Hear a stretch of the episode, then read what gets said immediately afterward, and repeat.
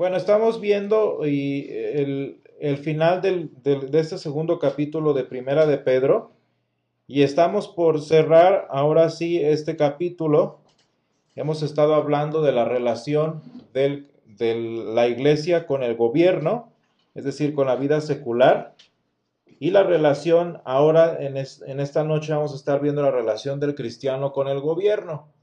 Ahora, el término gobierno lo he estado utilizando no, no es exclusivamente como aquellos en poder, que sí, claramente lo, lo incluye, sino también el, todo lo que corresponde al orden civil, al orden público en el que, en el que está relacionado el cristiano. Y entonces dice, eh, el, el, en este, en, entonces en este entendido, en esta sección que de hecho va desde el versículo 13 hasta el 25, tenemos dos ideas principales, que una ya la hemos eh, tocado un poco y la otra vamos a estudiarla en esta noche.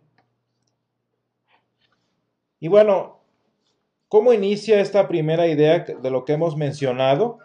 Bueno, precisamente con la identidad del cristiano, con la identidad del creyente, que particularmente, en este caso hemos estado diciendo, es eso, ser cristiano antes que cualquier otra cosa.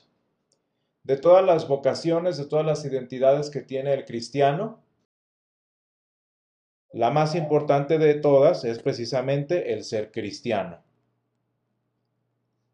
Y como tal, y en consecuencia, como hemos estado viendo en la primera epístola de, de San Pedro, la ciudadanía del cristiano, como dice San Pablo, no es de este mundo, la ciudadanía nuestra no es exclusiva humana, nuestra ciudadanía, dice San Pablo, está en los cielos, en donde dice el Señor Jesús, hemos de hacernos tesoros. Es decir, que no nada más nuestro, nuestra ciudadanía, sino también nuestro arraigo está en los cielos. Y la manera en la que San Pedro lo explica al inicio de esta epístola la manera en la que él se refiere a los cristianos en estos primeros versículos de la epístola nos deja en claro una cosa. La ciudadanía temporal del creyente es secundaria y hasta cierto tipo, hasta cierto momento irrelevante. Es decir, que no hay cristianos mexicanos no hay cristianos franceses, no hay cristianos cubanos, hay cristianos. Precisamente porque el apóstol San Pedro nos dice que sin importar, aquí por ejemplo él se refiere a sus lectores, sin importar si son pontos, si son capadocios, si son asiáticos, si son bitinios, todos estos creyentes, incluyéndonos ahora nosotros, son elegidos, expatriados de la dispersión. Ahora, una cosa importante desde el punto de vista histórico que debemos eh, entender en el versículo 1, desde el versículo 1 de este pasaje, es que muy seguramente, y de hecho ese es posiblemente el único escenario, la mayoría de los cristianos a los que San Pedro se dirigía estaban sufriendo una persecución principalmente espiritual, claro, pero no necesariamente estaban legalmente expatriados. Es decir, que la expatriación y la dispersión de la que habla aquí San Pedro no es tanto en relación a su nacionalidad, sino más bien a su nacionalidad en el cielo, que debiendo estar como viviendo como ciudadanos del cielo en la iglesia, estos cristianos padecían persecución y tenían que vivir en el mundo aferrándose de su fe. Es decir, que la referencia de Galacia, Capadocia, Asia y Bitinia en este caso, no es referencia a la nacionalidad que tenían sus lectores, sino simplemente el lugar físico en el que estaban que de muchas formas y, de, en muchas maneras era hasta cierto punto irrelevante.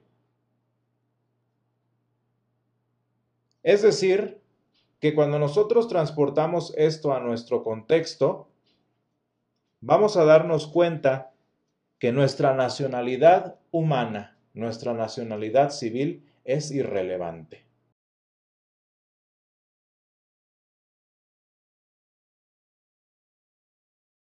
Y bien lo dice el Señor, nuestra ciudadanía está en el cielo.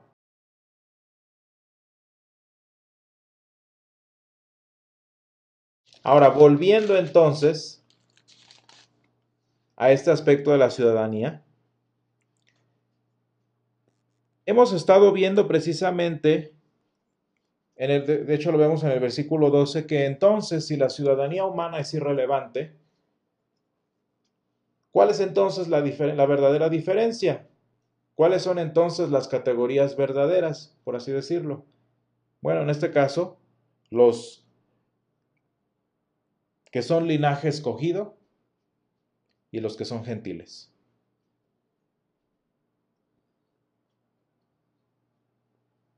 Punto. Los que son linaje escogido, es decir, el pueblo de Dios, y los demás.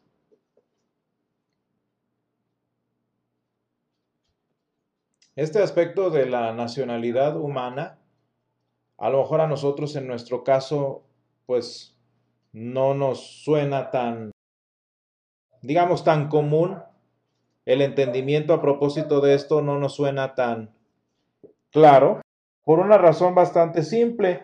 Nosotros estamos viviendo un tiempo de estabilidad política en nuestro país en el que la nacionalidad humana hasta cierto punto es un presupuesto. Es decir, que para nosotros la nacionalidad civil es algo tan ha sido algo tan constante y tan duradero que nos cuesta trabajo entendernos a nosotros mismos sin esa nacionalidad. Pero eso es en nuestro caso muy particular como mexicanos. Pero qué distinto ha de ser vivir, por ejemplo, en la región de los Balcanes, en Europa, o vivir, por ejemplo, en el Medio Oriente, o vivir, por ejemplo, en el Medio Oriente, vivir en las pequeñas eh, regiones del, subcontinente asiático, en donde las nacionalidades, en donde las divisiones civiles, por ejemplo también en África, son lo más cambiante que puede haber en, la vida de la persona. Un día son esto, un día son, son otra cosa, un día se llaman así, un día se llaman de otra manera. Y es que si nos ponemos a pensar en este respecto, vean cómo, bien lo decían los teólogos de la Edad Media, la nacionalidad es un aspecto intrascendente. Y de hecho, no nada más es intrascendente, sino que es pasajero. Y así como los movimientos humanos, guerras, invasiones, colapsos de imperios, siempre están modificando el, siempre están modificando el panorama social, por así decirlo, el panorama político.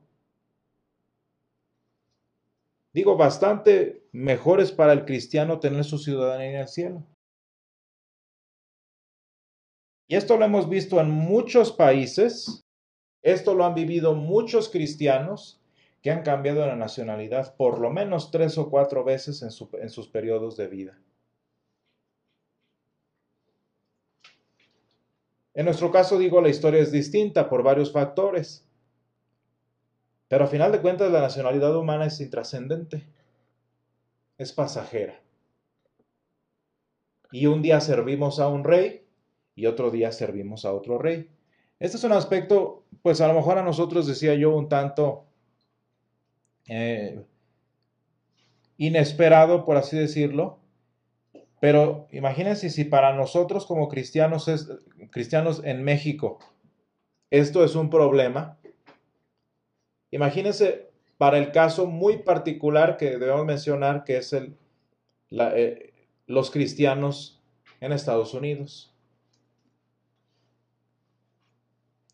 Los cristianos en Estados Unidos, sin importar la denominación, sin importar el rasgo confesional que tengan, por muchas razones culturales desafortunadas en la mayoría de los casos, ellos han llegado a caer en, en, la misma situación de la que hablábamos hace algunos miércoles, en la que la iglesia fue revolviéndose con los poderes temporales. Y así como los papas se convirtieron en emperadores, así como eh, en el pueblo de Israel eh, los israelitas se convirtieron en reyes en rebelión contra nuestro Dios, las iglesias o las denominaciones en Estados Unidos, por ejemplo, que es el caso más, eh, más analizable, se han revuelto también con la cultura norteamericana. De manera que, tristemente, en muchos aspectos, la cultura norteamericana es sinónimo a sus ojos de la cultura cristiana. ¿Y cuál es el problema de esto? Que así como se pervirtieron los papas, así como se pervirtieron los reformadores y como se han pervertido muchos de los evangélicos modernos, así también sucede en el caso del cristianismo norteamericano, en el que si ustedes se fijan muchas veces el trabajo misionero no nada más es de llevar la palabra de Dios, sino la cultura norteamericana. Y nosotros lo vemos en cualquier gran denominación norteamericana, siempre está la división tal fragmento de esta iglesia, Estados Unidos. O tal iglesia, Latinoamérica. O tal iglesia, México. O tal iglesia, eh, Europa. Fíjense qué interesante es ponerle títulos al pueblo de Dios que el Señor no le ha dado.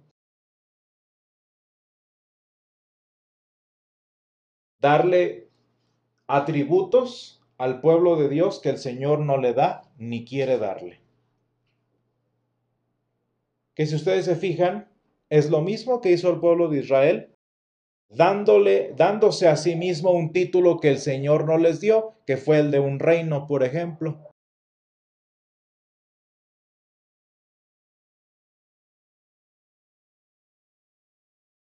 Y este es un aspecto que debemos considerar.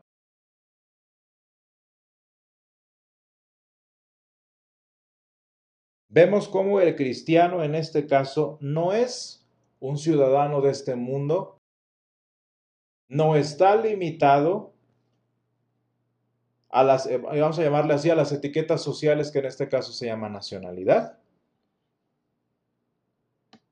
sino que está sujeto a algo tanto más superior. Y bien claro lo pone aquí el apóstol San Pablo en el versículo 15. Porque esta es la voluntad de Dios. Ahora, esto que estoy diciendo que es fundamento bíblico, tampoco vamos a tomarlo a un extremo como lo hicieron los primeros, que de hecho, irónicamente, son los que eh, poblaron los Estados Unidos. Es decir, no tenemos nación, nosotros respondemos solo a Dios y no reconocemos los gobiernos. Ese no es el camino. ¿Por qué no es el camino? Por la simple y sencilla razón que el Señor nos dice lo que nos está diciendo en el versículo 13. Si bien somos ciudadanos del cielo, si bien nuestro tesoro está en el cielo, si bien nuestro linaje es un real sacerdocio y somos una nación santa, el Señor nos ha mandado a someternos a toda institución humana ya sea al rey como a superior, ya a los gobernadores,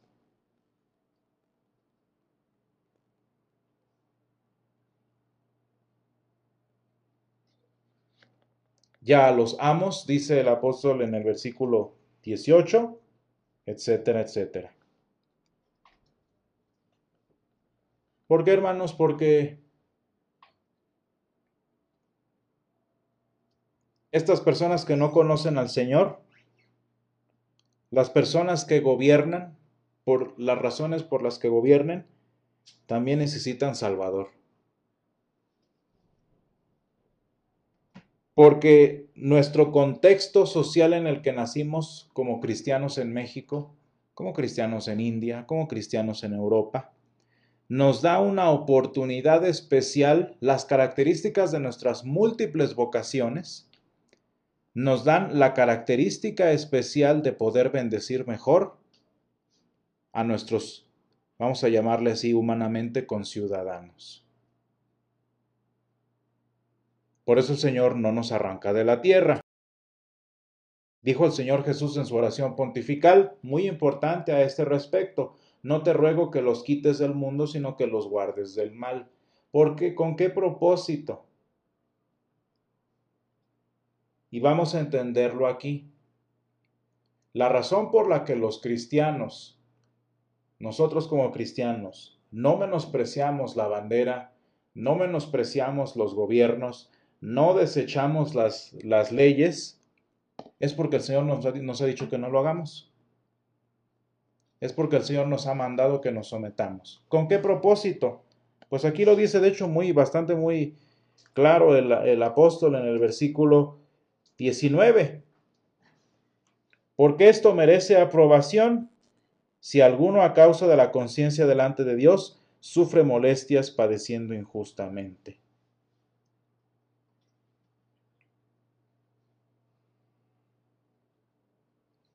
Nosotros como cristianos no somos como, en nuestro caso, nosotros como cristianos en México no somos como cualquier mexicano. Nosotros no somos mexicanos porque esa es la única identidad que tenemos. No somos mexicanos porque nacimos aquí. No somos mexicanos por cualquier, por esto cualquier razón. Somos mexicanos porque el Señor nos manda que nos comportemos como tal. Y fíjense, esta, esta situación que envuelve tanto la, fe del creyente como el aspecto social y este delgado, este hilo tan delgado entre la apatridad y el nacionalismo venía curiosamente a manera de engaño en la pregunta de los fariseos que tanto conocemos a propósito de los impuestos. Fíjense bien, la pregunta de los fariseos sobre los impuestos que le hicieron al Señor Jesús no nada más era un punto para probarlo a ver y que hubiera una rebelión. Si lo entendemos a profundidad, ¿qué es lo que están haciendo? Están haciendo, estaban queriendo hacer que el Señor Jesús pusiera en pleito su identidad como pueblo de Dios, como la nación santa de Israel que había, en la que había nacido el Señor y de la que por cierto era heredero al trono. y de alguna manera su identidad civil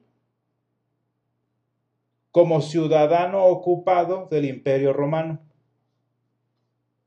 En pocas palabras, lo que los fariseos estaban tratando de hacer es que Jesús pusiera, por así decirlo, su identidad cristiana en contra de su identidad humana. Pero pues bueno, naturalmente el Señor no es nosotros. Nosotros como cristianos, una de dos, o revolvemos nuestra identidad nacional con nuestra fe, o nos hacemos apátridas. Nos hacemos iconoclastas de nuestra historia.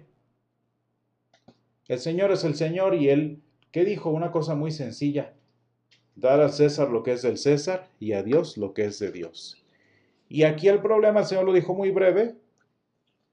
El problema para nosotros, pero el mandamiento del Señor es que lo que parte parte de lo que corresponde al Señor, parte de lo que es de Dios, es la sujeción a las autoridades. Es decir, parte de darle al Señor lo que es del Señor es hacer su voluntad, que es en este caso someternos a toda autoridad humana. Dice el apóstol San Pablo y también dice el apóstol San Pedro en lo que estamos estudiando hoy. Fíjense hermanos cómo el, el apóstol San Pablo no está tomando tintes políticos, no dice a cuál rey, no dice a qué tipo de gobernantes. Por lo que estoy diciendo, los reyes vienen y van, las nacionalidades pasan y, terminan y se colapsan y lo que sea. Y sin embargo el mandamiento del Señor permanece. ¿Por qué? Pues porque la necesidad de los connacionales la necesidad del pueblo específico que nos rodea permanece. Y en tanto que permanece su necesidad, permanece nuestra vocación.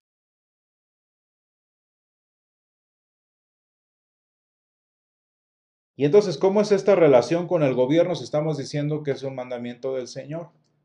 Pues bueno, aquí viene lo que decíamos hace ocho días de estas dos dimensiones de la vida cristiana, que por cierto es la cruz. No, en este momento no estamos hablando necesariamente de la, de la relación Señor-nosotros, es decir, la relación vertical. Estamos hablando de la relación horizontal, que por supuesto depende de nuestra relación con Dios. Y aquí es donde quiero que notemos precisamente el segundo punto que les decía muy importante de, este, de esta sección, de la que nosotros tenemos como cristianos, que es precisamente la conciencia de justicia.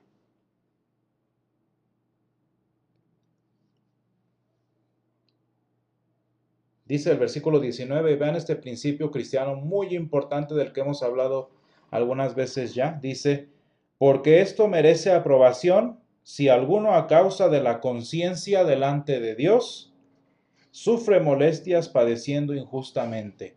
Esta conciencia delante de Dios no es el resultado de las leyes civiles humanas, no es el resultado de la, de la cultura en la que el cristiano nace,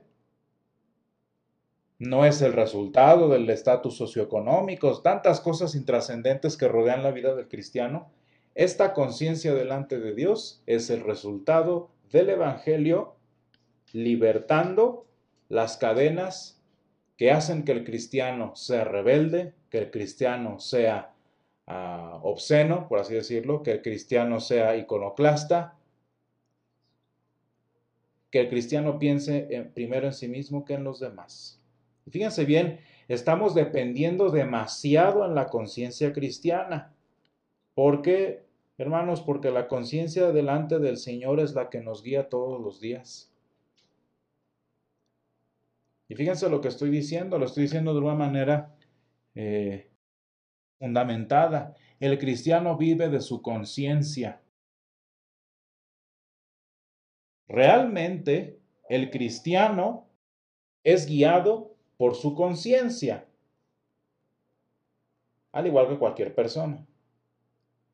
De allí lo importantísimo que es que esa conciencia esté moldeada, esté formada y esté informada por el Espíritu de Dios a través del Evangelio. Es decir, nosotros como cristianos hermanos hablamos de tantas cosas tan imposibles si nuestra conciencia no estuviera forjada, formada e informada por el Espíritu Santo. Hermanos, porque la palabra de Dios no es un manual de vida, no es un manual de principios para vivir. La Biblia es un texto que nos enseñe el camino hacia la vida eterna. Eso es lo que importa en la palabra de Dios. Ese es el punto de las escrituras, mostrarnos que Jesús es el Cristo, el Hijo de Dios, y para que creyendo tengamos vida en su nombre. Muy, muy simple, muy sencillo. ¿Cuál es el punto de la escritura? En ella encontrar la justicia de Dios que se revela por fe y para fe. Como está escrito, más el justo por la fe vivirá. La Biblia no es un libro de principios de vida. La Biblia no es un libro de principios, vamos a llamarle así, cotidianos.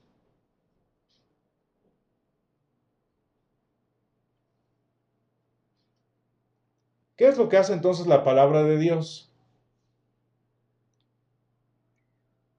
Hace lo más difícil, hace lo imposible, consigue lo inconseguible para que nosotros en nuestra vida humana, en nuestra humanidad, podamos hacer el resto. Fíjense bien, ¿cómo lo podemos ver esto? La palabra de Dios por el poder del Evangelio, y esto es importante, cambia el corazón corrupto. Cambia el corazón ventajoso. ¿Para qué? Para que una vez que el corazón que es la versión del Antiguo Testamento de la conciencia delante de Dios de San Pedro? ¿Es lo mismo?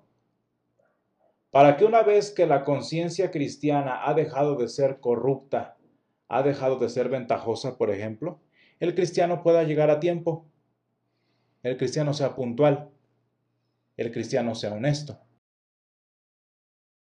Nosotros como cristianos hagamos bien nuestro trabajo. Pero si se fijan esas cosas ya muy específicas, sí, claro, son fruto de la palabra de Dios, pero son el resultado obvio, en este caso, de lo que la palabra de Dios hace, que es lo importante, cambiar el corazón, moldear la conciencia cristiana. Porque hay tantas cosas en la vida, hermanos, que la palabra de Dios no dice qué hacer, no dice qué no hacer.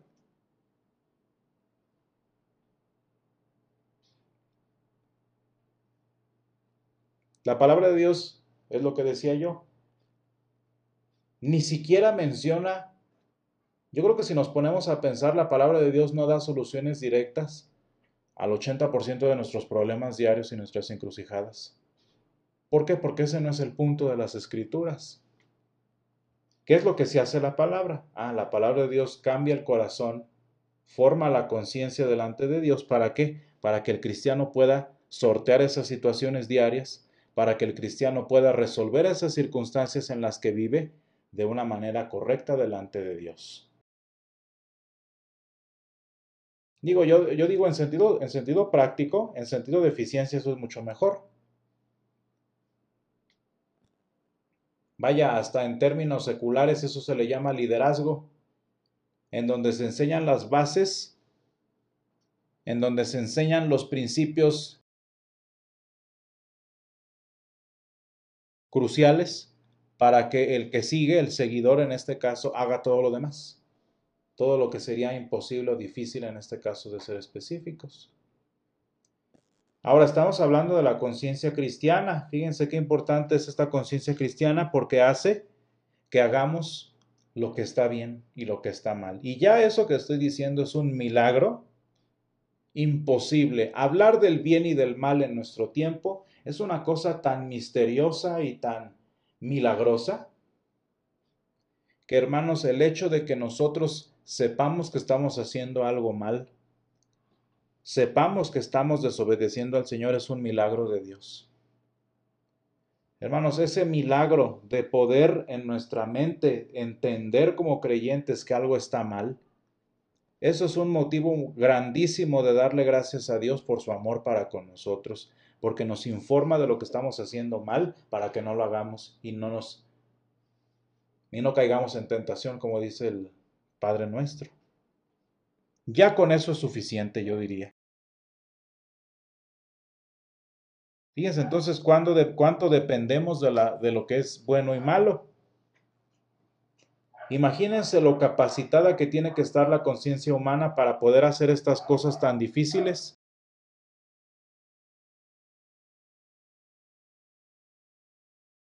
como distinguida entre lo bueno y malo. ¿Y cómo, es, cómo describe el apóstol San Pedro esta conciencia en sus palabras aquí? Fíjense cómo lo vemos aquí en el versículo 16 como libres, pero no como eh, los que tienen la libertad como pretexto para hacer lo malo. Muy, muy simple y muy interesante. Luego dice, los que son capaces de honrar a todos, amar a los hermanos, temer a Dios y honrar al Rey.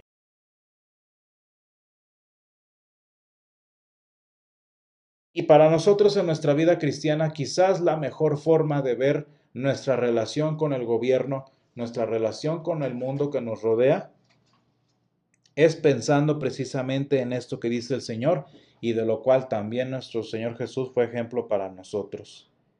El cómo reaccionamos a la injusticia. Porque si estamos diciendo que nuestra conciencia nos capacita para saber qué está bien y qué está mal, también nuestra conciencia, hermanos, nos va a ayudar a, soportar el maligno, que es la conciencia del mundo. El corazón malo del mundo, la conciencia mala del mundo, contraponiéndose contra la conciencia y el corazón cristianos. ¿Y qué es lo que pasa? ¿Cuál es el resultado? ¿Cuál debe ser el resultado de nuestra relación con el gobierno? La misma que tuvo el Señor Jesús con sus perseguidores, la misma que tuvo el Señor Jesús con los que le azotaban. Y aquí no estamos hablando de ser perfectos como Él. Estamos hablando de compartir la misma conciencia y el mismo corazón que Él tuvo. Y aquí nos dan bastantes ejemplos. El cual no hizo pecado ni se halló engaño en su boca. Aunque querían encontrarle, no le encontraron nada. Que no respondió con maldición, que no respondió la amenaza,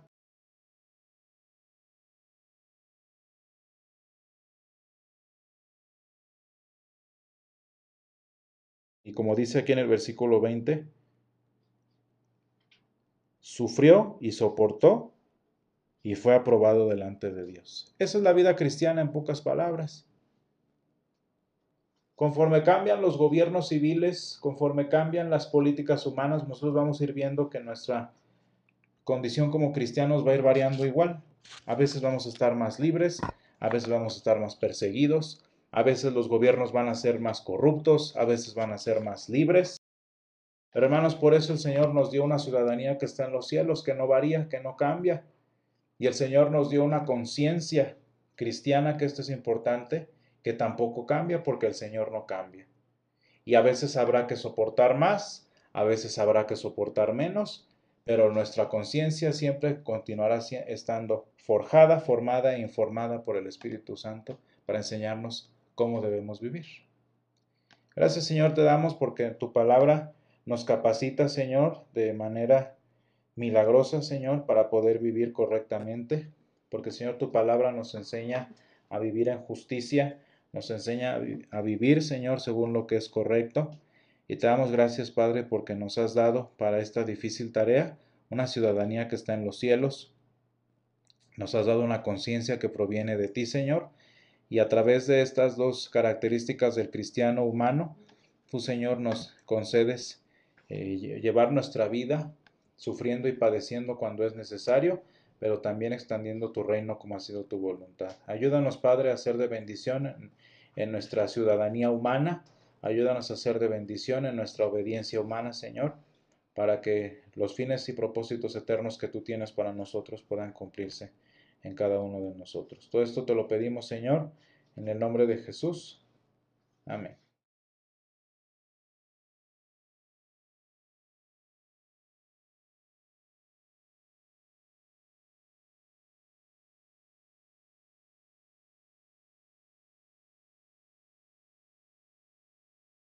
Hola, gracias por unirte a nuestro podcast.